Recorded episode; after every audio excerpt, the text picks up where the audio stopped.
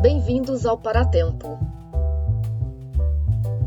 Um lugar onde se vai parar para falar de história.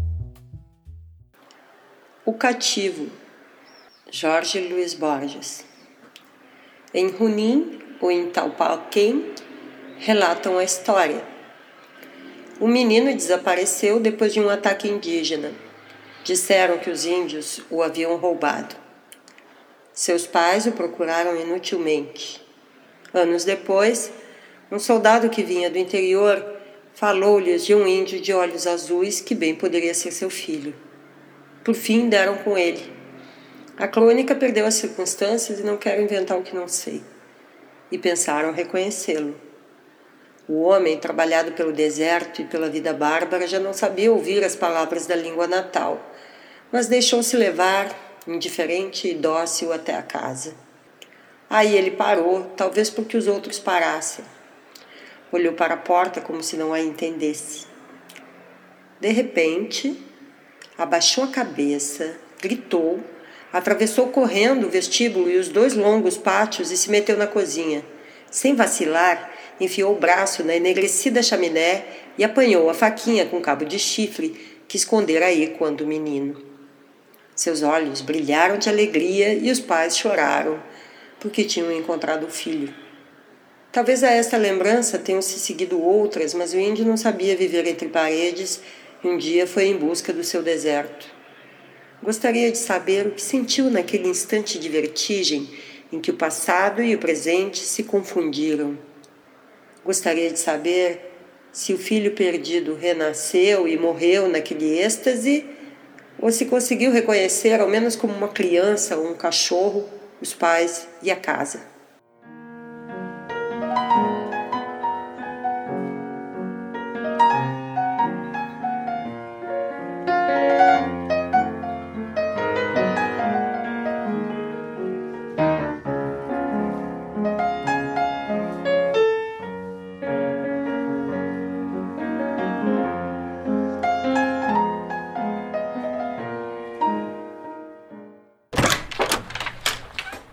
Saudações a você, ouvinte do Paratempo.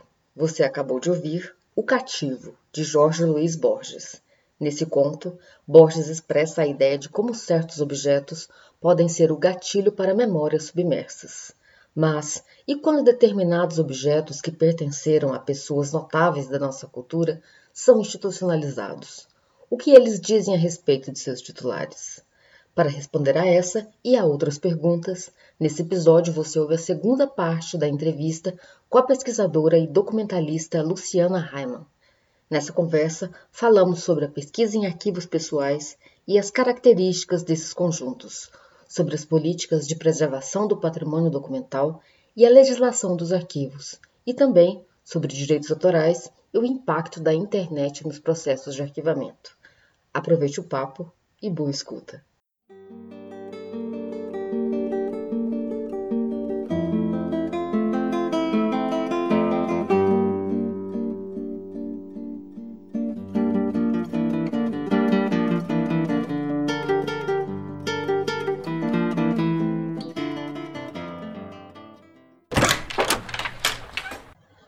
Luciana Raiman é pesquisadora e documentalista, professora do mestrado profissional em Preservação e Gestão do Patrimônio Cultural, das Ciências e da Saúde da Casa Oswaldo Cruz e do Programa de Pós-Graduação em Gestão de Documentos e Arquivos da Unirio.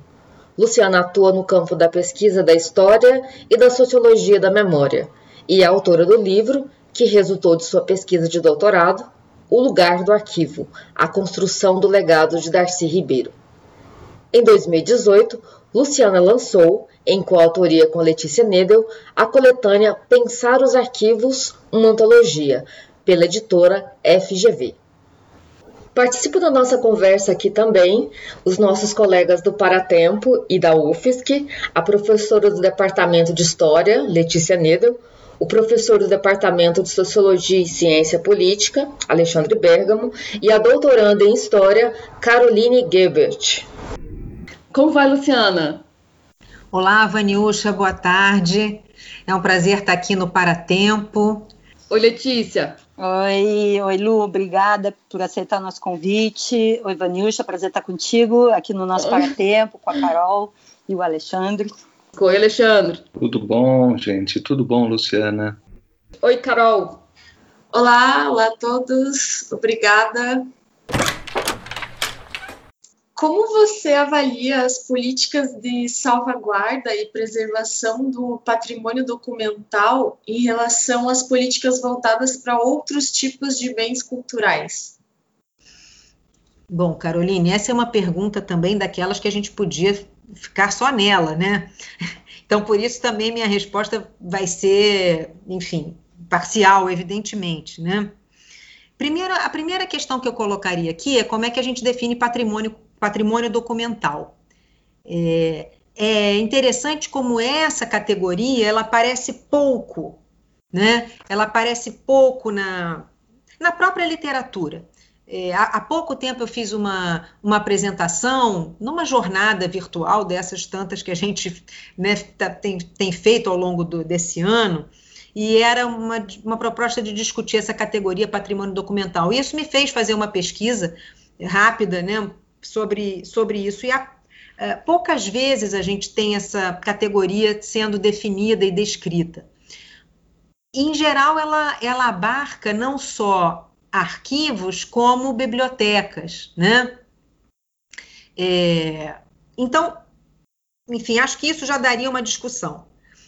Também dá uma discussão a interface entre o campo do patrimônio né, e o campo dos arquivos né? Porque aí há uma. É como se os arquivos. É, há, há, arquivos tombados, né? há arquivos que foram tombados, seja dentro de edificações tombadas, seja arquivos mesmo que foram tombados. Mas aí sempre houve uma área, eu acho, de sombra, pouco explícita. Né? É, os arquivos acabam sendo, sobretudo. Uh, se a gente está tratando de arquivos públicos, né, eles são é, eles estão afeitos né, às autoridades arquivísticas em plano federal, estadual, municipal. Né?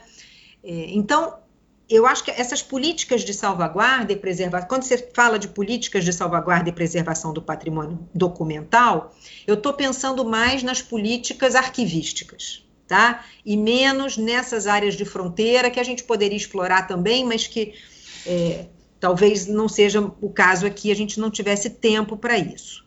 Então, eu acho que, é, como eu disse, acho que precisamos fazer um enorme esforço para que essas políticas sejam de fato robustas, né? E para que uh, o Arquivo Nacional, o Conselho Nacional de, de Arquivos, enfim, né, os arquivos estaduais e municipais sejam fortalecidos no seu papel né, de custodiadores e de desses, desses conjuntos documentais. Agora, a gente sabe dos problemas para esses processos de recolhimento, tratamento e preservação. Né? É, quando você fala de políticas voltadas para outros tipos de bens culturais, eu tô, então não estou incluindo aí uh, as bibliotecas, já que elas poderiam estar tá incluídas nos, no patrimônio documental. Né? É, fico pensando no campo do patrimônio, no campo dos museus. Né? É, acho que o campo arquivístico tem uma tarefa muito desafiadora, né? Porque você imagine a preservação, a gestão a salvaguarda e preservação de toda a documentação produzida na administração pública, não é? é nos três níveis de governo, no, na, no, no, âmbito do legislativo, no âmbito do judiciário, ainda que esses, nesses casos as próprias entidades custodiem seus arquivos, mas é patrimônio documental público, é? o que é produzido no Congresso Nacional, o que é produzido nas, nas, eh, nas instâncias da justiça. Então, veja, é um, é uma, é um universo multifacetado e, e muito, uh, muito grande, né? muito disperso, muito complexo. Eu acho que a gente tem avançado. Se a gente pensar que a lei de arquivos é de 1991, não é? Está comemorando agora 30 anos, não é? é? É muito recente também, Né? É muito recente essa tentativa de produzir uma, uma, um regramento não é? Para esse patrimônio enorme né? É, e tão importante. Então, eu acho que eu vejo avanços, ao mesmo tempo eu vejo ainda enormes desafios, né? enormes desafios. Tá? Mas acho que, claro, que os outros campos, a museologia, né, com todas as demandas que a museologia hoje tem, né, no sentido também de abarcar é, outros processos sociais e, né, e, e, de se reinventar como né, uma, um, uma área que está atenta aí a, a, aos problemas sociais, enfim, né, eu acho que há, há desafios para todas essas áreas, né, para todas essas áreas. Eu não sei se eu te respondi bem, mas é, porque essa pergunta ela é complexa mesmo, ela é muito ampla. Eu acho que o Alexandre quer, quer completar alguma coisa, não é, Alexandre? na verdade, eu quero pegar carona nisso, que a, na, na questão que a Carol colocou. E eu fico me perguntando, do outro lado, né, o quanto, o quanto essa questão da, da própria produção de arquivos, da produção de, de, de documentos, da produção de memórias, ela não responde é, a uma certa ordem social, no sentido de uma dominação simbólica, de que a gente produz certas memórias, produz certos documentos, produz certos artigos, né? E eu fico pensando naquela questão que a lei da Asman coloca sobre uma certa amnésia estrutural. Como é que se tem tão pouco registro, tão pouca documentação sobre certos personagens, é, é muito recente, né, a entrada, né, ou a tentativa de, de reparação mesmo, de trazer para a memória e para a história personagens antes totalmente esquecidos, mas que ao mesmo tempo, quer dizer, ainda que haja o esforço, a gente esbarra no problema de uma amnésia estrutural, pelo simples fato de não se pensar em determinados personagens, né? Eu queria te ouvir um pouco sobre essa questão. Acho que você tem razão, Alexandre, no que você está falando, tem muita razão. Né? E acho que, ainda que hoje as instituições arquivísticas estejam cientes não é, da, da necessidade ou do interesse de salvaguardar outras memórias, né, memórias de outros grupos, etc., é, pouco tem sido feito. Claro que eu acho, enquanto política, enquanto política arquivística, tá? Não estou falando do, dos coletivos que, que instituem o seu seu centro de memória, né, das iniciativas da sociedade civil que são muitíssimo válidas, né, no sentido de dar visibilidade a essas memórias silenciadas, subalternizadas, etc. Né? Então, é, eu acho que você tem toda a razão. Outros, outros países, em outros contextos, se colocaram essa, essa questão e ela se tornou política pública, política arquivística. Né? No caso do Canadá, né, a ideia dos arquivos totais como uma política de salvaguarda de arquivos de sociedade, não só os arquivos do Estado, né, mas arquivos de sociedade, que, que, que, de alguma maneira refletissem as dinâmicas sociais, as dinâmicas. Uh, enfim, dos diversos grupos, né, uma, uma, uma, uma intenção de dar representatividade, né, na ideia de que representatividade arquivística importa, né, que esses grupos estarem representados nas instituições, isso tem importância. É, então, isso foi, no caso do Canadá, existe uma literatura sobre isso e até sobre os problemas que criados por essas políticas, todas, todos esses movimentos eles têm né, suas críticas, etc., mas uma ideia de que as instituições precisavam ser mais representativas em relação a outro, aos grupos sociais que não estão na, né, no, no, controle, né, no poder, no controle do Estado, etc. Eu acho que essa é uma questão muito, muito importante. Hoje em dia, é, as instituições arquivísticas, eu estou falando do Arquivo Nacional, porque recentemente é, houve uma apresentação sobre isso. Né? É, existem arquivos privados no Arquivo Nacional. Né? Arquivos privados que são doados né, para o Arquivo Nacional, e eu acho que muito com essa ideia de, de estar ter sua memória salvaguardada naquela que é a instituição arquivística mais importante né, do país. É, atualmente, já houve há uma, uma diacronia nesse processo. Há algum tempo atrás foi, tinha sido instituída uma comissão né, de acompanhamento, de discussão desses arquivos que fossem encaminhados ao Arquivo Nacional. Atualmente existe uma normativa bastante recente, se não me engano, de 2019, que diz que os arquivos privados, para ingressarem no Arquivo Nacional, antes têm que ser declarados de interesse público social. A declaração de interesse público social é um processo, é um procedimento, né, instituído junto ao Conselho Nacional de Arquivos, e que, que vai, então, uh, definir uma comissão técnica que vai avaliar esse arquivo, e esse arquivo, então, caso ele seja avaliado como de interesse público e social, né, sempre é uma expressão que a gente poderia também discutir bastante aqui, o que, que é de interesse público e social, mas, bom, é, caso esse arquivo seja de fato uh, reconhecido, ele deverá ter esse reconhecimento. Uh, digamos, sacramentado por um decreto do ministro de Estado da Justiça e Negócios Interiores, ao qual, ministro de Estado da Justiça e Segurança Pública, olha, eu trocando aqui os tempos, Justiça e Segurança Pública, ao qual está afeito hoje o Arquivo Nacional. Então, veja, o ingresso de arquivos privados no Arquivo Nacional se tornou mais complexo né? Ele se tornou mais difícil num certa, em certa medida, né? Ou mais burocratizado, enfim. Eu não estou dizendo que não haja motivos ou razões para essa opção.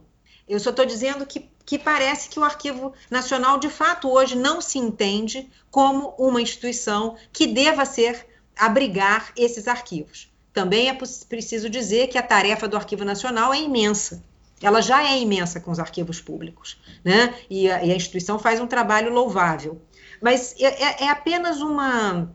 A sua fala me levou a lembrar dessa, desse, dessa normativa que tornou ainda mais difícil, né, ou mais complexa, o ingresso de outras memórias, de outros acervos, né, de acervos privados, aqueles que não são públicos e, portanto, não têm a sua salvaguarda a priori garantida, né, e em princípio garantida pelo Estado, né, o ingresso desses, desses conjuntos se tornou mais complicado.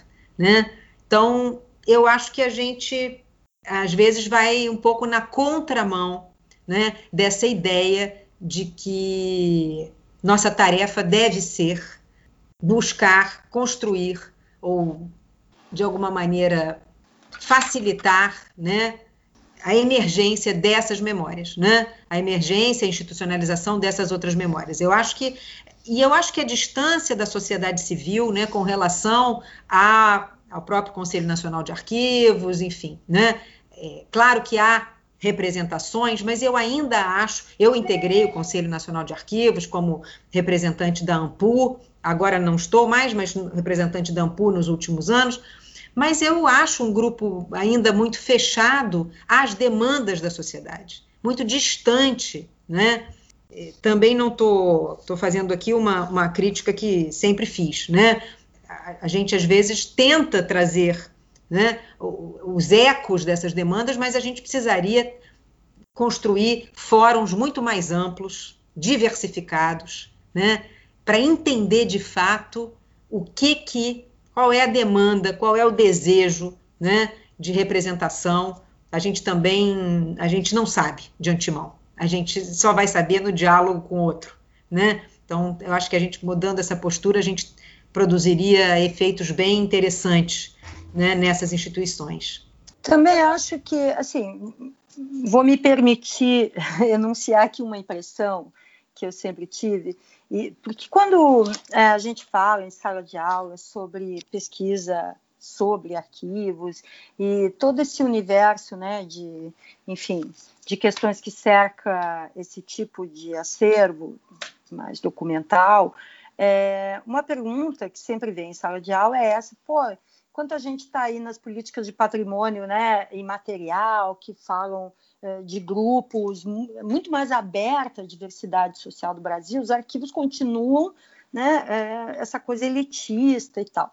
E, de fato, eu acho que tem aí, é, lembrando aí da Asman de novo, né, uma espécie de amnésia estrutural, que já passa pelo elitismo da escrita, né, já, já muitas vezes, embora os arquivos não se limitem a documentos textuais e tal. Mas também acho que no campo das representações eu percebo uma proximidade muito grande do universo dos arquivos com o mundo jurídico, muito maior do que com o mundo cultural. Vocês não acham, não? Não sei, eu tenho um pouco essa, essa impressão. Assim. Eu concordo, Letícia, e eu acho que a própria o, o, próprio atributo de prova dos documentos de arquivo está né, tá na origem dessa proximidade dos arquivos, digamos, do mundo uh, jurídico, administrativo jurídico. Né? E, e, não é sem razão essa, essa percepção, você tem toda a razão. E, mas num certo sentido, é, se produz esse apartamento né, entre esse universo jurídico-administrativo e o universo cultural. Claro que já há muitas iniciativas né, no sentido de trazer pro, os arquivos para as agendas culturais, né, mas ainda, não tenha dúvida, muito tímidas, né, iniciativas ainda tímidas. Prevalece essa, essa, essa distinção, me parece. Né? Toda a discussão sobre a função social do arquivo, hoje, que a gente vê sobretudo na literatura internacional, mas também na literatura nacional nos últimos anos, né, apela para isso. Né? Quer dizer, para além de, de, dessa dimensão de prova, dessa dimensão né, de evidência que informa processos né, jurídicos, etc., e da pesquisa acadêmica, né, afinal, para que serve o arquivo? Né? Será que ele não tem um papel a desempenhar né, nessas nesse diálogo entre sociedade civil, Estado, né? É, eu acho que tem. Mas a tarefa é grande e às vezes a gente. Os recursos são poucos, é importante dizer também, não é? Não existe uma política, de fato, de valorização dessa, dessa, dessas dimensões. Então, acho que, enfim, a gente fica um pouco é, prisioneiro dessa visão ainda meio antiquada né, do arquivo apesar de da gente ver renovação e da gente ver iniciativas bem interessantes. Queria te perguntar uma coisa, Lu, antes da gente continuar aqui com as nossas é, que você estava falando no começo, é, do quanto perdurou né, na história essa associação dos arquivos com a verdade, enfim, com, com uma verdade objetiva, inclusive a ponto de se questionar durante muito tempo a validade dos próprios arquivos pessoais, como se, enfim, a subjetividade fosse um problema da documentação e não do pesquisador. Né? É, e, e eu acho que, talvez, não sei se você concorda, mas Ultimamente a gente tem visto a própria Beatriz Sarlo falar disso no livro dela, essa ascensão aí da autoridade das subjetividades, né? Ela fala de uma de uma guinada subjetiva que teria ocorrido na sequência aí da virada linguística. Talvez tenha a ver com isso uh, um, uma certa projeção sobre os arquivos pessoais, de que eles seriam um repositório de uma memória bruta, né, dos personagens, enfim. É, das suas uh, inclinações mais recônditas e coisa por aí, né? Como é que a gente, como é que você acha que a gente pode evitar, digamos assim, cair nessas armadilhas uh, ao trabalhar com esse tipo de documentação, especialmente aí com tipos documentais como os diários, por exemplo, que não tem aquele aspecto é, instrumental tão explícito que outros tipos documentais têm, né? Uhum eu acho que para responder também assim, é, acho é muito interessante essa, essa sua pergunta e evocando a Beatriz Sarlo, né, que de alguma maneira denuncia, né, é, de que maneira é, nós desconfiamos tanto do indivíduo e da sua subjetividade num determinado momento, depois nós, de alguma maneira, transformamos esse indivíduo e essa subjetividade na, na, nas narrativas mais legítimas e né, que não poderiam ser questionadas, né? Sobre isso que ela fala muito, né? É, de que maneira o testemunho é, se projeta como uma forma narrativa uh, cuja, cujo questionamento, cuja, é, cuja interpelação é quase interdita, né? É quase interdita.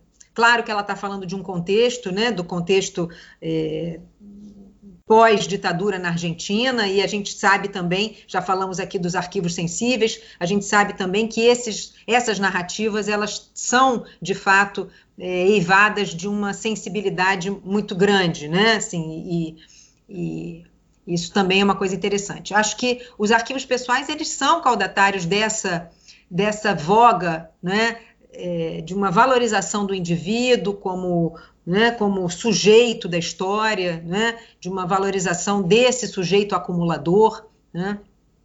Mas eu acho, é, sempre me preocupou muito essa associação direta, quase, entre o arquivo e a memória do titular. Né? Eu, eu escrevi isso em algum momento, né? como se a gente, diante do arquivo, estaria diante da subjetividade, da memória, do, né, do passado daquele indivíduo, e, e nesse sentido, né, é, de uma maneira um pouco inocente mesmo, né? Inocente no sentido de não estar percebendo as camadas né, de processos que, de alguma maneira, produziram, e eu aqui, mais uma vez, é, não estou falando que produziram de maneira absolutamente intencional um retrato do que é, deveria, né, do que gostariam de, de, projetar na cena pública, mas uh, processos muitas vezes que não, não são absolutamente controlados. O fato é que arquivos pessoais eles podem ser extremamente lacunares, eles podem ser uh, marcados né, por, por ausências, da mesma forma que eles podem sim ser né, tentativas de, de produção de uma narrativa auto. Uh, autopromocional, digamos, né, de uma narrativa retocada vamos dizer. É, eu acho que os cuidados, a, a, a gente, como qual, com qualquer fonte histórica, né, é o cotejamento entre as fontes que vai nos iluminar para questionar ou para é, indagar sobre esses documentos, né? Os diários, né, que a gente já há muito tempo sabe que são, são artefatos também né, sociais, enfim, produzidos segundo determinadas regras e, né, eu acho que é o cotejamento, né, tanto com reflexões, mas com outros documentos também, né, que nos permitirão situar aquela, aquela documentação e, e produzir um, um, trabalho historiográfico mais consequente, mais crítico. Né? Não é que você vai duvidar né, do que foi dito, você vai duvidar é do seu procedimento metodológico, né, se você confiar demais nessas fontes. Né? É, elas, elas devem ser inquiridas e cotejadas, eu acho, com outras com outras fontes históricas, né? Mas são processos, enfim, interessantes e desafiadores, eu acho, para o historiador e para o cientista social. Né? Não é simples, né? É, não, não cair nas tais malhas do feitiço, né? Sobre na, na expressão da Ângela de Castro Gomes, né? Um pouco dessa, dessa associação e desse encantamento dos arquivos pessoais. Né? Nós todas aqui, acho que somos todas e todos, né? Somos um pouco encantados por, essas, por esses artefatos, né? Mas isso não quer dizer que a gente vai tomá-los como expressão, não é, da memória. Da verdade a gente não tomaria, mas da memória eu acho que muitas vezes é, a gente é tentado a olhar dessa forma, né? Tem que ter um exercício mesmo de estranhamento para a gente não cair nessa, nessa tentação, digamos. Você tocou num ponto que, que eu, enfim, tinha pensado em perguntar para você, que diz respeito a duas coisas. Primeiro, assim, voltando à teoria arquivística, né, essa convivência dentro da arquivologia entre duas concepções diferentes do arquivo, né, uma é, dos arquivos, uma mais metafórica, que fala dos arquivos no singular e que remete aí a, a autores como Michel Foucault, Paul Ricoeur, né? O Paul Ricoeur aí associando a figura do arquivo a uma figura, a uma das figuras do esquecimento, que seria o esquecimento de reserva, e o Foucault falando aí de um conjunto né, de regras tácitas que regem a dizibilidade dos enunciados, enfim. E, de outra parte, tem a concepção clássica dos arquivos como resultado de atividades né, é, que geram documentos, que mantêm relações entre si, quantidade acumuladora, etc. A gente tem visto é, muitos autores falando criticamente dessa concepção metafórica do arquivo, entendendo que isso está, de certa maneira, minando os avatares aí epistemológicos da disciplina. Eu queria saber qual é a sua posição a respeito disso. Lembrando, colocando aqui uma outra questão já emendada, que é talvez aí uma observação minha, eu, eu acho que essa convivência tensa entre esses dois conceitos de arquivo tem alguma coisa a ver com uma movimentação maior hoje dentro do campo arquivístico, especialmente no contexto internacional, é, em torno dos ativismos, né? É, e a emergência da própria arquivologia crítica, depois da arquivística pós-moderna. E, e, é interessante notar que na museologia esse movimento já está assim, no, no, segundo passo, que é o pós-crítico. Então, enfim, queria que você falasse um pouco sobre isso, para a gente bater uma bola aqui. Bom, esse também é um tema super interessante e, abrangente, né? Eu acho que essas discussões, essa, essa, essa dicotomia que você desenhou aí, né, entre essa a, essa apropriação mais metafórica da palavra arquivo, né? Arquivo como, como, como regra, né? Como, como instrumento de poder, né? Como, como uma, um, essa a ideia do Foucault, né, do que pode ser dito, do que é, do que é uh, legítimo dizer, né, dessas essas estruturas que produzem os discursos de poder, né, que em algum momento foi associado à palavra arquivo, né, se contrapondo aí ao, aos arquivos, né, no sentido arquivístico, digamos. É, acho que isso se foi muito interessante perceber, né, que os arquivos eles são sim artefatos que produzem narrativas de poder, né? Aí é onde essas coisas se encontram, ou seja, esses conjuntos constituídos, né, de documentos, esses conjuntos documentais, eles, eles acionam sim e produzem uh, narrativas de poder, né? E aí os arquivos coloniais foram muito importantes para essa virada, né, para essa percepção né, de como os arquivos eles eram é, instrumentos da dominação colonial, enfim, né?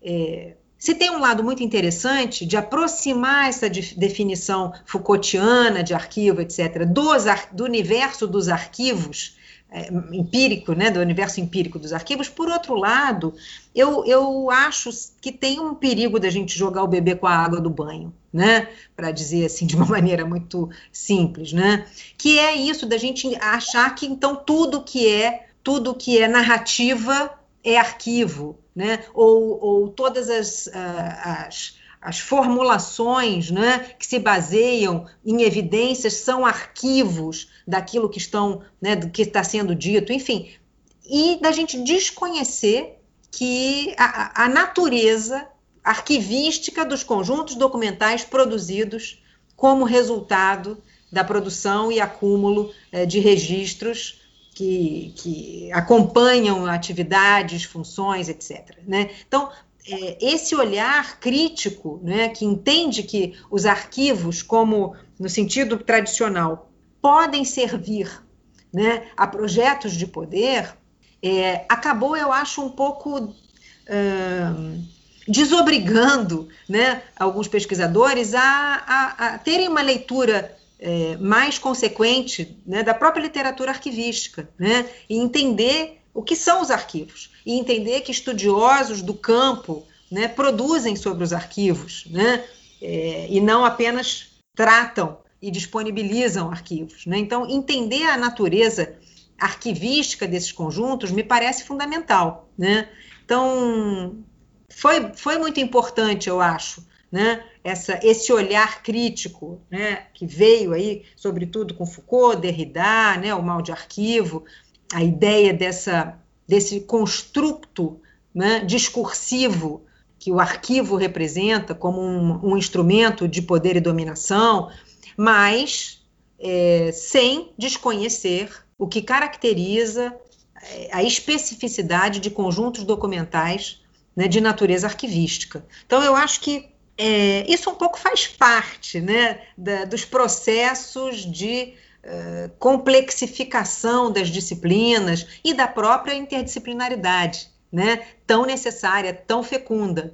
Mas é, é claro que ele, ela também produz essa interdisciplinaridade, às vezes também produz alguns, né, alguns desvios, algumas derrapadas, vamos dizer assim.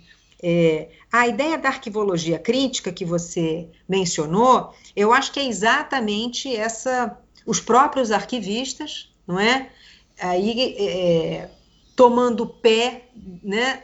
assumindo uma perspectiva nada neutra, né? E aí indo contra, vamos dizer, os cânones tradicionais né, desse, da, do arquivista como um, um, um, personagem né, neutro, distanciado da, da, né, da, documentação, que apenas imprimia sobre ela né, determinadas técnicas capazes de não só de preservá-la, como de torná-la é, acessível, né, enfim, mas aquela ideia do arquivista muito ligada ao ao funcionário de Estado, né? Para a gente. Então, esses, hoje, uma nova geração de, de arquivistas, eles, uh, e sobretudo de pesquisadores né, de arquivos, entre esses arquivistas, estão advogando exatamente a ideia de que existe um ativismo, né, que, que arquivistas podem trabalhar, por exemplo, é, reconstituindo ou operando, trabalhando com outras formas de registro que não as textuais. Né? Voltando à questão do Alexandre. Né? Esse, esse ativismo arquivístico, inclusive, é, subverte esses limites né? E, e pensa na representação de agentes ou grupos sociais que não estão presentes. Né? ou que foram subalternizados e nos próprios processos de dominação. Né? Como é que se enxerga esses processos pelo avesso? Né? Como é que se constroem é, narrativas que, de alguma maneira, e, e processos mesmo né, de registro, o que é importante registrar? A, a constituição de arquivos que são verdadeiros, uh, verdadeiros instrumentos de resistência, denúncia, né? O ativismo arquivístico vem nessa, vem nessa chave, né? É, é então, interessante, que, né, Luciana, que, que eu acho que tem uma mudança aí também, que é organizacional, né? o arquivista sai daquelas quatro paredes da instituição, arquivo ou do centro de documentação e começa a trabalhar em rede, né? começa a, a buscar o usuário de certa maneira e pensar é, essas outras possibilidades aí, né, de, de, de, fazer um arquivo que não atenda só às expectativas é, das elites, do Estado, enfim, daqueles a quem tradicionalmente serviu o arquivo. Isso, isso. E há trabalhos muito interessantes, né? Também muito de interferência, assim, muito. Eu, eu, eu, li alguns trabalhos sobre é, o papel dos arquivistas né, junto a populações migrantes, né? Que, que não que perdem suas raízes, que perdem seus, né, seus papéis, a possibilidade uhum. de restaurar de alguma forma. Né? Então, são, são trabalhos assim muito militantes, num certo sentido. Né? A ideia de uma arquivologia crítica e também de uma arquivologia que atua né, diante desses problemas que são problemas concretos que atingem determinados grupos, né? a museologia, há algum tempo, como você mesmo mencionou, já uh, saiu desse, né, do, ali dos, dos, museus nacionais, né, do seu sua origem também ligada ao Estado, de alguma maneira, etc. Uhum. E, desde os anos 70, está uh, se reinventando como disciplina, seus métodos, seus objetivos, né? A ideia de uma museologia social nasce nesse, né, nesse contexto. A arquivologia demorou mais, né? E há razões para isso que eu não vou aqui me deter, mas eu acho que hoje o encontro né, dessa crítica aos arquivos né, com eh, os novos profissionais têm produzido movimentos e pesquisas muito interessantes, muito inovadoras no campo dos estudos arquivísticos. Inclusive no sentido de superar aquela separação entre teoria e prática. Sem dúvida, sem dúvida. Eu acho que isso é fundamental.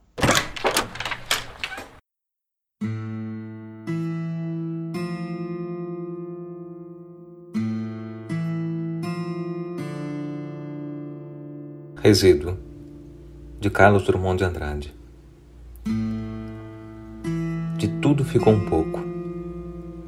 Do meu medo, do teu asco, dos gritos gagos. Da rosa ficou um pouco. Ficou um pouco de luz captada no chapéu. Nos olhos do rufião, de ternura ficou um pouco. Muito pouco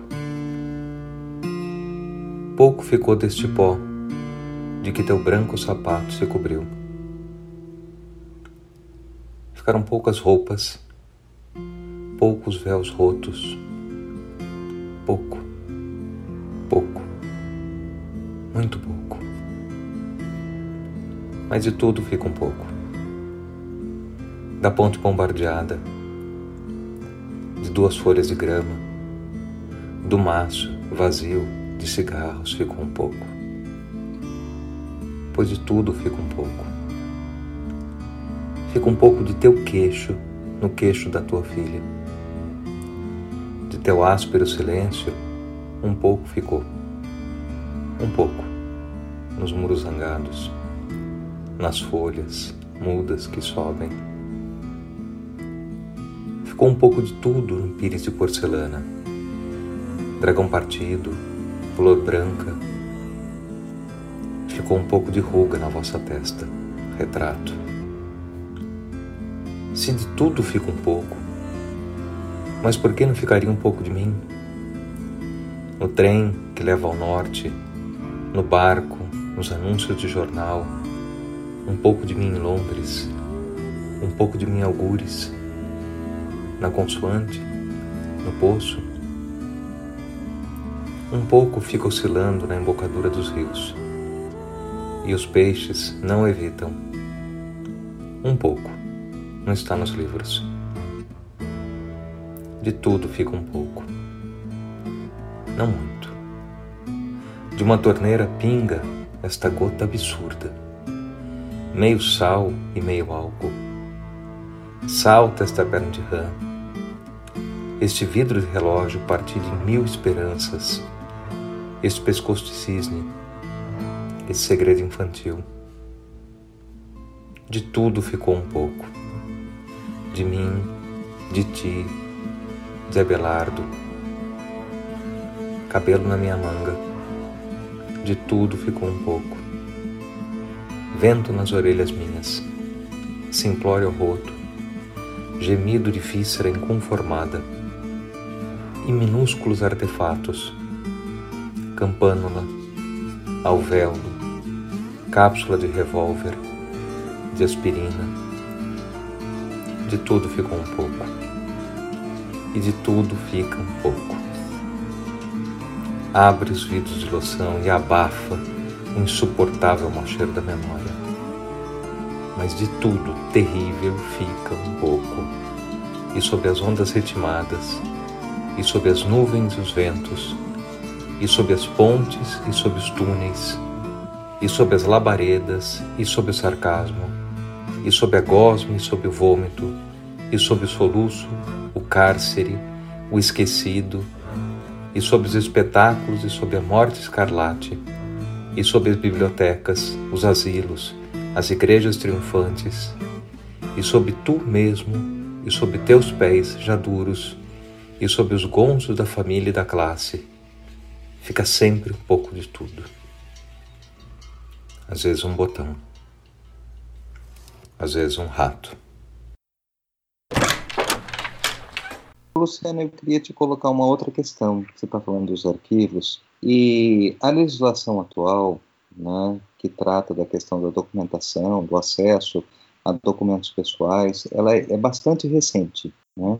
E tem, e tem uma questão é, que envolve justamente o uso do, o uso do termo é, documento pessoal. Né? Quer dizer, você está falando de arquivos, né, de uma coleção grande de, de documentos, mas, é, de uma certa maneira, a, legislação trata qualquer é, relato como um documento pessoal, uma entrevista como um documento, é, um documento pessoal. Isso interfere também na questão da herança, quem permite o acesso ou não, quem decide a utilização daquilo ou não. Então, a minha pergunta tem um pouco a ver com isso, quer dizer, é, há uma certa, me parece que está tudo muito pronto para se pensar arquivos né? mas o, outros registros pessoais que talvez não componham arquivos, no entanto, são preocupação da, da, da legislação, como é que eles, eles podem ser pensados nesse caso? Bom, eu não sei se eu vou conseguir é, responder exatamente, mas eu acho que quando a gente fala de arquivos, né, de arquivos pessoais, a gente está uh, em geral, operando com essa ideia de um conjunto documental, né, produzido e reunido por um, por um titular, por um, um indivíduo, né, e que será transferido a uma instituição, eventualmente, né, ou em algum momento, pode também não ser, mas será transferido, institucionalizado de alguma maneira uh, pelo próprio titular ou por herdeiros. Né? Nesse caso, no caso das doações, existe um contrato né, de doação em geral. Claro que há mil casos aí, né, é, que, que enfim, que particularizam um pouco essas regras, mas nesses contratos a, a, a propriedade daqueles documentos é passada para a instituição uh, custodiadora que vai recebê-los, né? E, em geral, nesses contratos, a possibilidade de abrir esses documentos à consulta pública também está colocada, né? Porque, evidentemente, às instituições interessa essa possibilidade, né? É, é claro que sempre se questionou, viu, Alexandre, essa, essa, por exemplo, né, fotografias era um caso muito discutido, né, as fotografias doadas num arquivo, aonde estão aparecem é, pessoas que não é, autorizaram né, a, a doação ou a publicização daquelas imagens. O mesmo com correspondência, já houve casos, né? É, vamos dizer, o, o, um dos correspondentes doa a correspondência, mas ali ele está trocando com outras pessoas que não necessariamente foram consultadas ou estariam de acordo né, com a publicização das cartas recebidas por aquele titular. Então sempre houve um, zonas assim de tensão nesses processos de recebimento e de uh, disponibilização. Aí eu estou falando mesmo dos documentos arquivísticos, né, desses documentos típicos, vamos dizer, eh, dos arquivos. Estamos falando aí, sobretudo, estou falando mais de documentos analógicos, mas isso com relação aos arquivos mais contemporâneos, os e-mails, né, enfim. Essa, essas tensões sempre, elas sempre existiram, tá? Eu acho que a Lei Geral de Proteção de Dados Pessoais, ela, que é essa lei provavelmente a qual você está se referindo, ela, ela tem mais o foco na gestão das informações pessoais pelo poder público, né? na possibilidade, e empresas privadas também, né? Mas na possibilidade eh, de que cada um de nós tenhamos algum controle sobre aquilo que é preservado, sobre as formas de, de, de divulgação, eventualmente, desses dados. Mas é claro que ela, essa, a lei também pode rebater é? Nessa, nessas configurações mais específicas dos arquivos pessoais. Né? Eu, eu só acho que isso não vem de agora né? É, e as instituições elas acabam em algum momento, eu acho, tendo que optar. É, eu, durante muito tempo, trabalhei no CPDOC, hoje trabalho na casa de Oswaldo Cruz, na Fiocruz, e é, continuo vendo esse tipo de, de discussão. Não é? Então, vamos abrir a consulta, é, determinado acervo Vamos, sobretudo, com a questão da internet, né, com a pressão que as instituições hoje sofrem por digitalizar seus acervos e torná-los acessíveis a, eh, pela internet, coisa que vem do começo dos anos 2000, mas que com a pandemia ganhou não é, um reforço enorme. As instituições estão se vendo pressionadas a disponibilizar né, digitalizar e disponibilizar os arquivos, essa preocupação volta, volta né, à tona, porque aquele relativo controle sobre a pesquisa feita na sala de consulta, aquilo desaparece. Né? Então, se recolocam essas questões, né? mas a gente vai digitalizar tudo, mas a gente vai disponibilizar tudo. É, eu acho que as instituições elas têm que eu acho, bom, eu tenho visto isso ao longo do, né, do meu percurso, elas acabam de, decidindo, né, definindo políticas de, de acesso e divulgação de seus acervos. E correndo, né? Claro que como são instituições das quais nessas a, essas, a essas que eu estou me referindo, instituições culturais, né, que não têm né, nessa divulgação nenhum uh, nenhum objetivo, né, comercial, etc. A ideia de, do a ideia do interesse público né, no contato com essa documentação prevalece aos interesses eventualmente individuais que possam ser é, contrariados, digamos, em alguma medida.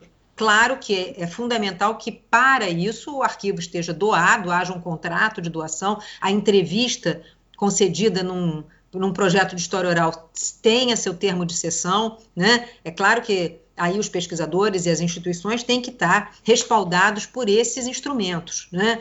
Mas é, essa decisão, eu acho que ela é uma decisão uh, sem a qual a gente emperraria é, muito, não é? Da, da disponibilização, do, do, acesso a essas fontes. Eu não sei se eu te respondi, talvez não Você inteiramente. Respondeu, sim, respondeu.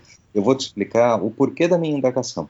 Eu fico pensando não só nos arquivos existentes, mas eu fico pensando que justamente nesse é, justamente nessa fronteira entre o que é o público e o privado, né, o quanto é, muito deixa de se tornar público, ou seja, sequer é destinado a um arquivo porque é considerado como é, propriedade privada.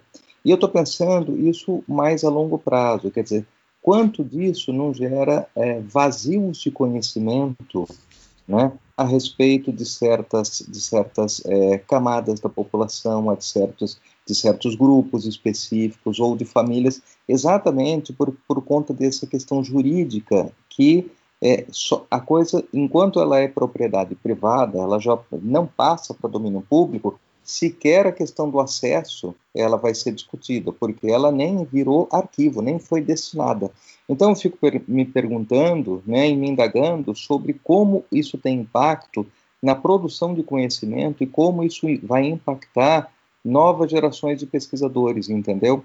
Justamente por essa questão jurídica.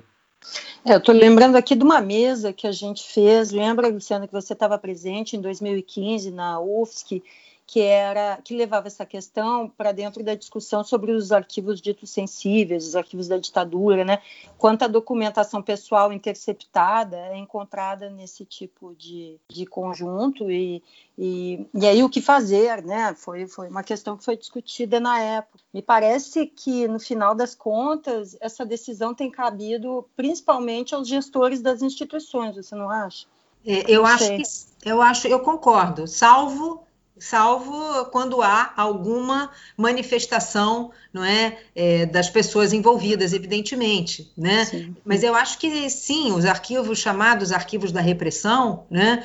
É, desde do começo dos anos 90, quando os arquivos das polícias é, políticas né, estaduais foram, em grande medida, encaminhados, recolhidos pelos arquivos públicos estaduais, essa questão se colocou fortemente no Brasil. Né? Então, é, e aí havia coisas, enfim, você às vezes você tinha os dossiês pessoais, mas informações pessoais também estavam em outros documentos, né? Que não eram claramente identificados como documentos uh, relacionados a uma pessoa especificamente, né? Quer dizer, a pessoa tá, aparecia fichada, aqui estou fazendo umas aspas, em, em vários documentos diferentes, né? em, vários, em vários tipos, né? E toda a discussão sobre esses arquivos, sobre a especificidade desses arquivos, né? Sobre como eles são muito mais prova da ação desses organismos, né? Do que da, da, da atuação dos, dos agentes, não é? É do, que estão presentes na documentação, isso foi fundamental, né? Inclusive para não para tomar esses arquivos como uh, como registros das atividades desses organismos repressores, né? É, é, disso, sobretudo, que esses arquivos falam, né? Exato. Aí, pois não. Desculpa. Aí, desculpa, é porque a internet às vezes né, dá esses encontros de fala, mas é, isso me, me me lembra da questão de como é importante é, pensar sobre essa dupla dimensão que os documentos têm, né, informativa e ao mesmo tempo, enfim, se a gente fosse falar em termos mais historiográficos, indiciária ou evidenciária, né, é, os arquivos de sistemas repressivos, eles são bem importantes para se pensar essa questão, porque muitas vezes o que tem sobre as pessoas ali documentado são inverdades. Né? Exato, exato. Então, o que, que aquilo prova, afinal? Né? É um tipo de documentação que é bom para pensar essa dupla dimensão dos documentos. Prova é a maneira como o aparato repressivo trabalhava, né? E Exato. não o que está dito sobre as pessoas ali naquela documentação. E a própria discussão sobre como os aparatos repressivos precisavam o tempo inteiro justificar a sua própria existência, produzindo, não é, as provas que eles uh, supostamente colhiam, né? É uma espécie de mitomania própria desse tipo de organização do poder, né? Isso. Quero te fazer uma outra pergunta também, em cima disso que você falou. Ora, se todo esse arquivo é arquivo que ele foi institucionalizado, mas que foi, de uma certa forma, autorizado para que aquilo esteja disponível, aquilo esteja arquivado, a gente está falando de documentos pessoais, mas a gente está falando também de documentos institucionais. Quer dizer, eu não tenho, eu tenho um ser que é um ser institucional. Quer dizer, aquele que se apresenta na documentação, ele é muito mais o ser de uma instituição, porque a própria instituição define o que é o arquivo, é, e daí, como é que fica a questão de que aquela documentação é de uma pessoa? Né? Veja que fica bem no, na fronteira entre as duas coisas, já que o arquivo ele produz o seu próprio objeto. Bom, é, é por isso que eu acho que cada conjunto documental, né, seja um arquivo pessoal, seja um arquivo institucional, ele ele merece né, uma análise dos seus processos de constituição. Né? E, então, no caso dessa dessa interpenetração, né? A gente tem documentos, arquivos pessoais que trazem cópias de documentos públicos, institucionais. Né? Um exemplo caro, né, já muito conhecido, é o exemplo do arquivo do Gustavo Capanema, né, ministro da Educação e Saúde do governo Vargas, é, que é um arquivo que guarda documentos, uh, cópias, enfim, de documentos ou documentos originais, né, que não estão não são acessíveis no arquivo do Ministério. Lá deveriam estar, são documentos que registram políticas públicas, né? É, é, é, é conhecido isso, né, no campo da, dos historiadores da educação, como o arquivo do Gustavo Capanema, ele é incontornável para qualquer pesquisa sobre a política né, de educação e saúde no contexto dos anos 30, 40. Né? Então, é, eu acho que que essa, isso também, essas interpenetrações, elas também marcam os arquivos pessoais, sobretudo num contexto eh, patrimonialista como é o nosso, né? onde existem muito poucos controles sobre a documentação que acaba sendo guardada, retida pelo titular de cargos públicos, por exemplo. Né? No caso do arquivo do Darcy Ribeiro, também é um, é um exemplo muito, muito eloquente desse processo. É, quando o Darcy Ribeiro, quando eles é, saí, deixaram a. perderam as eleições para o Moreira Franco, né? É, isso em. Ele, o primeiro governo é, Brizola foi de 83 né, a 87 e de 82, né? A eleição foi em 82, primeiras eleições, é, 83, 87. Bom, depois uh, uh, perderam, eles perderam o, o governo do Estado. Eu não sei se eu estou certa na minha cronologia. Bom, o que importa é que é, no período, no momento em que eles tiveram que sair da Secretaria de Educação, da Secretaria, né, Darcy Ribeiro, ele era, ele acumulava, ele era é, secretário de Cultura, ele era vice-governador e ele era também o gestor do Programa Especial de Educação que criou os CIEPs, né? Toda a documentação dos CIEPs, desde documentos que, uh, notas fiscais de compra de material, de, enfim, o canhoto de cheques né, que, pagar, que, que foram usados para o pagamento de, da compra de materiais estão nos arquivos do Darcy, no arquivo do Darcy Ribeiro. Né? E, e havia essa, vamos dizer, essa, essa narrativa que acompanhava, que era se a gente não salvasse, se a gente não tirasse, destruiriam a memória desse grande projeto. Né? Então, se a gente não. Porque o, o próximo, né, o próximo governante faria sumir essa esses registros. Então, veja, tem um lado que é essa apropriação absolutamente é, indevida, né? E tem o outro lado que é uma carência, uma dificuldade grande de estabelecer controles, né? A famosa gestão arquivística, né? É, nas instituições é, públicas, no, nos, enfim, nas administrações, né? Para que exista um trâmite aí é, independente, um trâmite de Estado, né, independente dessas alternâncias de poder. Mas o fato é que essa interpenetração marca eh, os arquivos. Me preocupa muito nesse contexto aí os processos digitais, não é? é me parece que e também eu sei que essa é uma preocupação de muitos, né? É, a, a, volatilidade, né, desse desse tipo de, de material faz com que a gente se preocupe muito né? ainda que haja há, há muitos esforços já sendo empreendidos para essa gestão, né, da documento, dos arquivos digitais, dos documentos os processos digitais da administração pública, né, eles estão sendo é, implantados e com essa preocupação, mas é, eu, eu fico bastante preocupada sobre essas lacunas né, que você está mencionando, Alexandre. Agora, é, no caso do, da casa de Oswaldo Cruz, eu tenho uma experiência muito interessante, porque a casa de Oswaldo Cruz ela é responsável não só por arquivos pessoais de cientistas, sanitaristas, etc., mas ela é responsável pela gestão dos arquivos da Fiocruz. Né?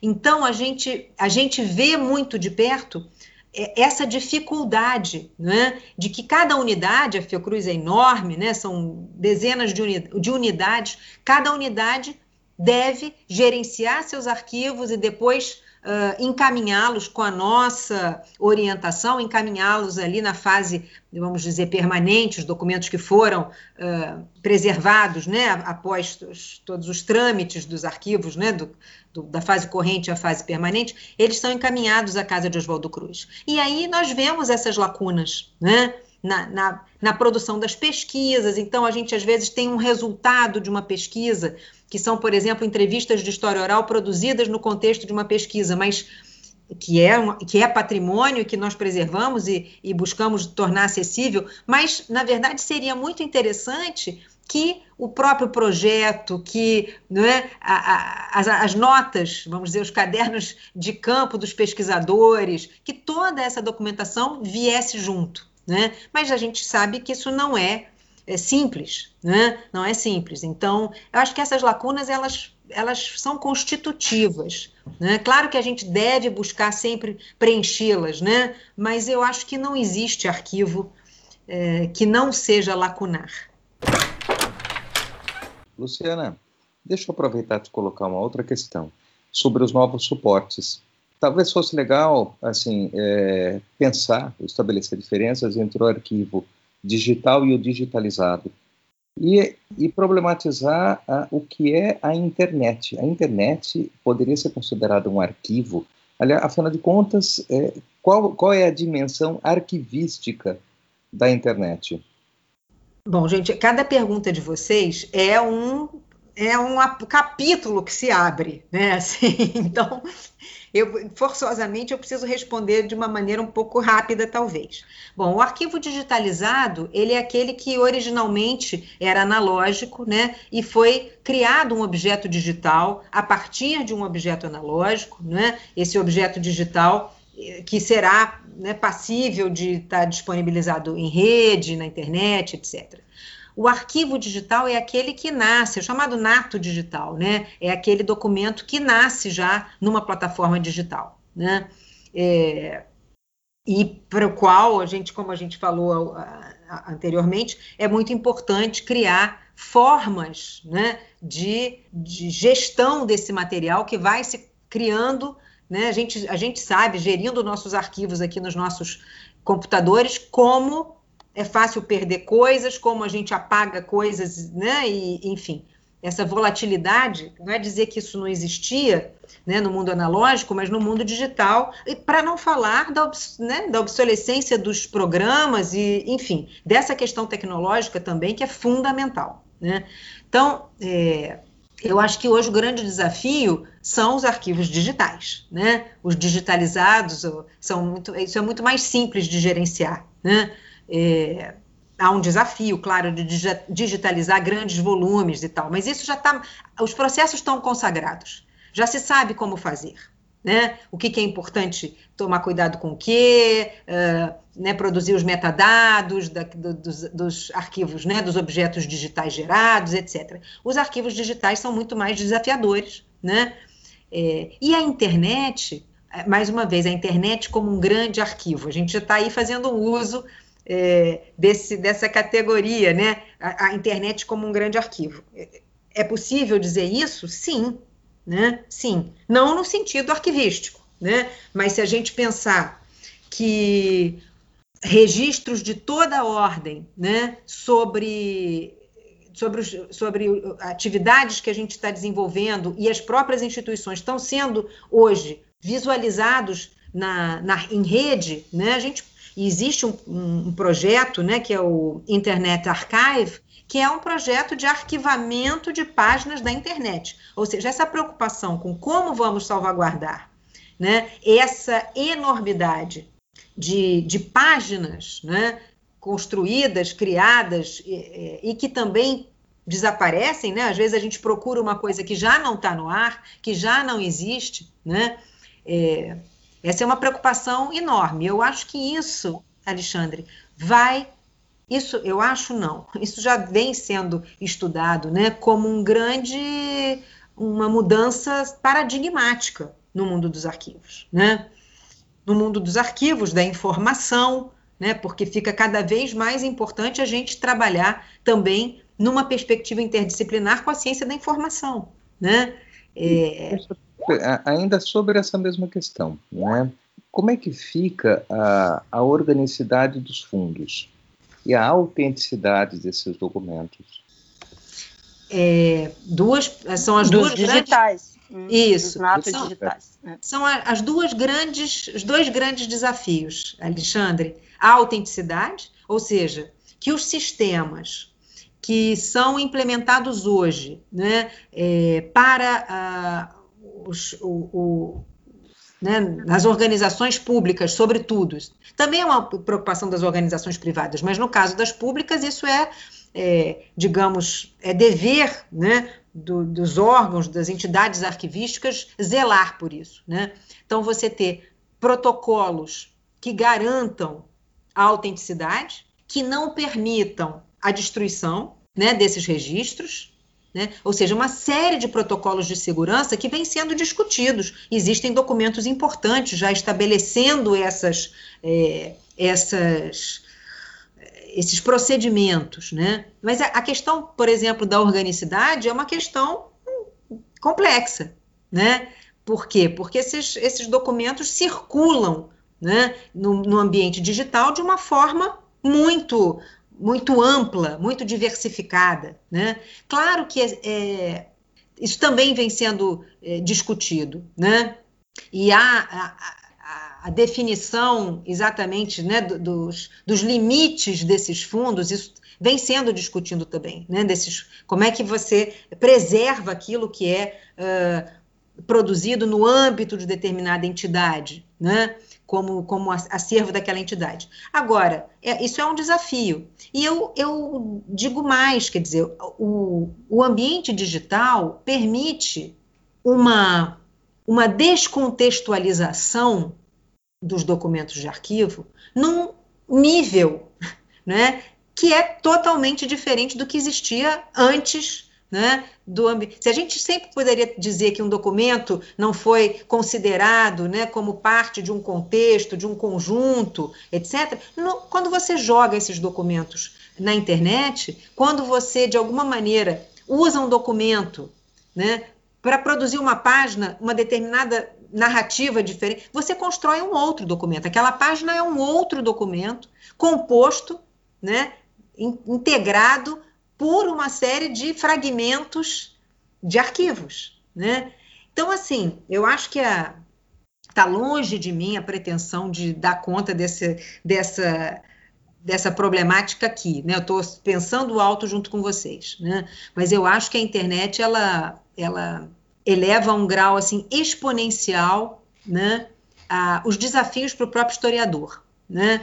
Que é de identificar é, esses produtos né, digitais, é, como é que, mais uma vez, como eles se constituíram, né, é, e, e, esses fragmentos que constituem esses novos é, documentos, que são as páginas, que são né, não só as páginas que estão disponíveis na internet, se a gente pensar em redes sociais, a gente leva isso também a uma outra, né, a uma outra dimensão. Desculpa, Letícia, você ia falar. Não, eu estou pensando aqui também, junto contigo, é, porque de fato a internet leva essa coisa mais longe do que o digital. Uhum, né? Porque no caso do digital, você, enfim, é interessante porque quando existia o suporte físico do documento, a gente falava em unicidade, né, no caráter único dele, em E, e, e já na, na, no formato digital, você preserva pela cópia, né, copiando, copiando e rastreando as cópias. Então, realmente, essa questão do uso, e é uma perspectiva uh, inteira que se abre né, para a arquivística pensar e para a gente também que pesquisa sobre isso pensar, que é sobre os usos que se faz disso. Concordo, concordo inteiramente. Eu acho que a, a, a, a possibilidade de circulação né, da, das imagens digitais de documentos são um desafio para o historiador. Né? no sentido de, de, de, do uso dessas fontes, e colocam novos problemas mesmo, né? Colocam novos problemas mesmo, porque essas, exatamente essas páginas também são outros, são outros registros, são outros documentos, né? É, enfim, é um tema, eu acho que é o tema do momento, né? É o tema que preocupa e, e ao mesmo tempo, as discussões no campo dos arquivos digitais, até das chamadas humanidades digitais, vão muito nesse sentido, né? desses novos desafios, inclusive para a pesquisa histórica. Né? Uhum. Luciana, é, para finalizar, é, uma última pergunta. A gente tem observado, né, durante a pandemia, a mobilização de diversos grupos, né, e instituições para documentar esse acontecimento, né, que é global. Mas no Brasil, isso adquire um sentido específico, dado a esse negacionismo, para dizer o mínimo, né? Do presidente, de seus apoiadores, né? Enfim. Como isso tem aparecido no projeto que você coordena na Fiocruz? Eu gostaria que você comentasse um pouco sobre esse projeto. Bom, Vaniusha, obrigada pela pergunta que me dá a oportunidade de falar né, desse projeto, que se chama, talvez de modo um pouco impróprio, de Arquivos da Pandemia, memórias da comunidade Fiocruz, né? Impróprios nesse sentido, na verdade, trata-se de uma coleção, né? Para se a gente for falar, usar aqui a terminologia correta, né? A ideia foi é, criar um espaço, uma plataforma, né? Na qual uh, o que a gente chama de comunidade Fiocruz, que são profissionais, alunos, bolsistas, mas nossa, nossa pretensão era também continua sendo, mas a gente está vendo as dificuldades, também atingir a, as populações do entorno da Fiocruz, né? que são comunidades com as quais a Fiocruz já tem é, uma série de projetos, né? É, e não só a Fiocruz aqui em Manguinhos, também outras unidades pelo Brasil têm conexões com comunidades que, que circundam essas unidades. Então, a ideia foi abrir essa plataforma como um espaço de recolha de, de não só de documentos, mas de testemunhos, né, das experiências nesse processo de pandemia. Né? É, o processo, a plataforma está aberta, não, não é o único exemplo, vocês conhecem, né? Há outros, uh, na, a Unicamp tem uma, uma iniciativa chamada Memórias Covid-19, o Arquivo Geral da Cidade do Rio de Janeiro tem uma iniciativa chamada Testemunhos do, do Isolamento, há outras iniciativas, e essas iniciativas têm conversado entre si, inclusive, tá? É, há algumas, alguns projetos aí em curso, né? É, para que essas iniciativas também, para que elas eventualmente possam ser recuperadas em uma, em uma, por meio de uma interface única, isso é uma possibilidade no futuro, mas uh, mais imediatamente que essas reflexões, cada um desses projetos, uh, sejam reunidos num, num livro, né, que está sendo pensado e proposto por, pelo Tiago Nicodemo, que é um professor da Unicamp, hoje é o coordenador do Arquivo Público do Estado de São Paulo, junto com outros colaboradores. Né? Então, uma, uma ideia de fazer um livro sobre esses projetos. Mas uh, o que, que eu o que, que a gente percebe? Né? Eu acho que cada um desses projetos terá uma história, né, que será a sua, a, a sua história, entre aspas, arquivística, né? O, o, as escolhas, né? O, como os projetos se desenvolveram, seus objetivos, seus resultados, suas, suas, dificuldades. No caso da, da Fiocruz, nós também passamos o projeto pelo Comitê de Ética em Pesquisa, e isso também nos, nos colocou alguns desafios, né? criar um termo de consentimento, que a gente acha, às vezes, um, um certo obstáculo para as pessoas, né, transporem aquele termo de consentimento, porque é um texto largo, relativamente longo. Se a gente quer atingir um público mais diversificado, isso pode não é? Intimidar um pouco. Há uma série de questões que a gente poderia discutir. Mas o que é interessante é que a gente é exatamente, mais uma vez, são as memórias e vivências individuais sendo valorizadas como eh, registros que valem a pena ser preservados, né? Claro que a Fiocruz tem uma série de outras iniciativas de não só os seus próprios arquivos, seu próprio arquivo institucional, mas uma infinidade de, de iniciativas para registrar né, a epidemia, os números, as, né, e produzir, enfim, políticas públicas, etc.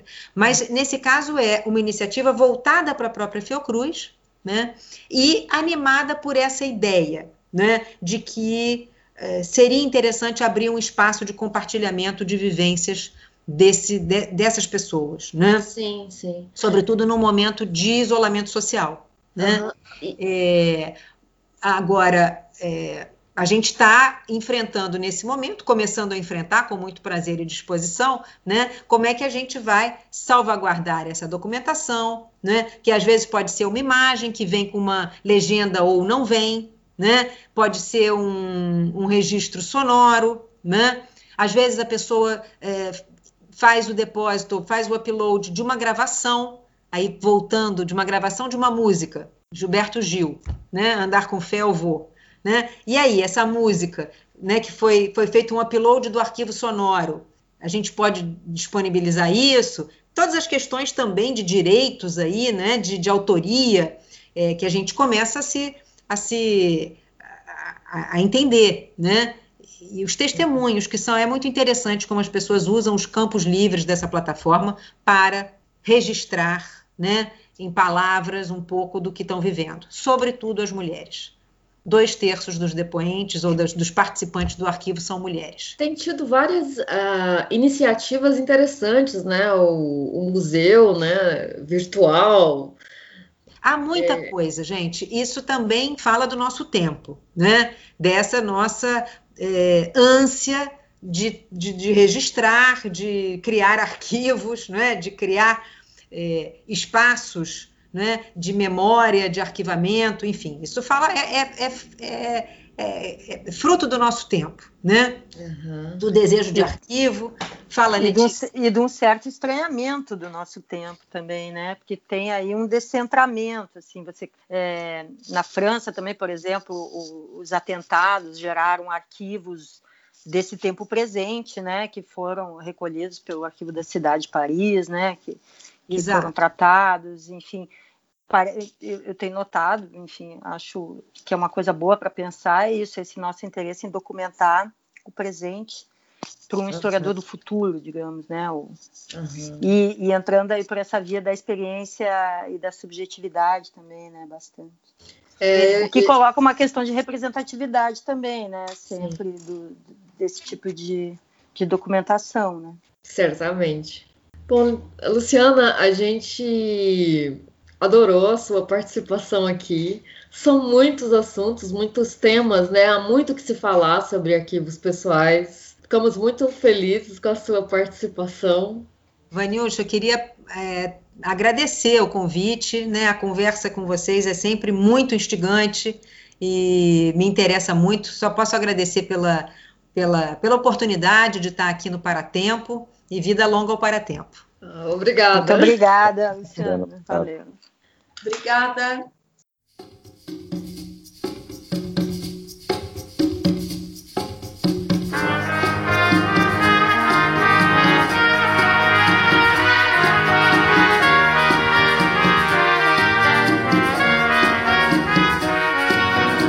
Nesse episódio você ouviu Manifesto, de Tílio Gonzalez, La Biciclette, com Roland Dians, De Guiana, de Pedro Vaz e Light in the Atoll, da Orquestra Beirut.